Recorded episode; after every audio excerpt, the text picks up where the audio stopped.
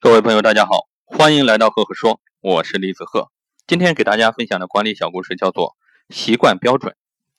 晚饭之后啊，母亲和女儿一块洗碗盘，父亲和儿子在客厅里面看电视。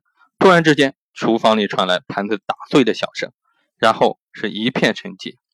儿子望着父亲说：“一定是妈妈打破的。”父亲说：“你怎么知道？”儿子说：“因为他没有骂人。”各位听到这里。你有什么感受呢？故事就是这么短。那我在这里给各位分享我的管理心得。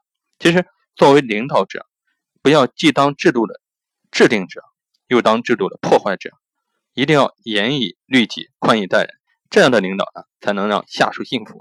其实很多时候，你发现你小的时候打碎东西的时候，总是会受到父母的这种批评或者是调教。但是如果是父母打碎了，相反就没事了。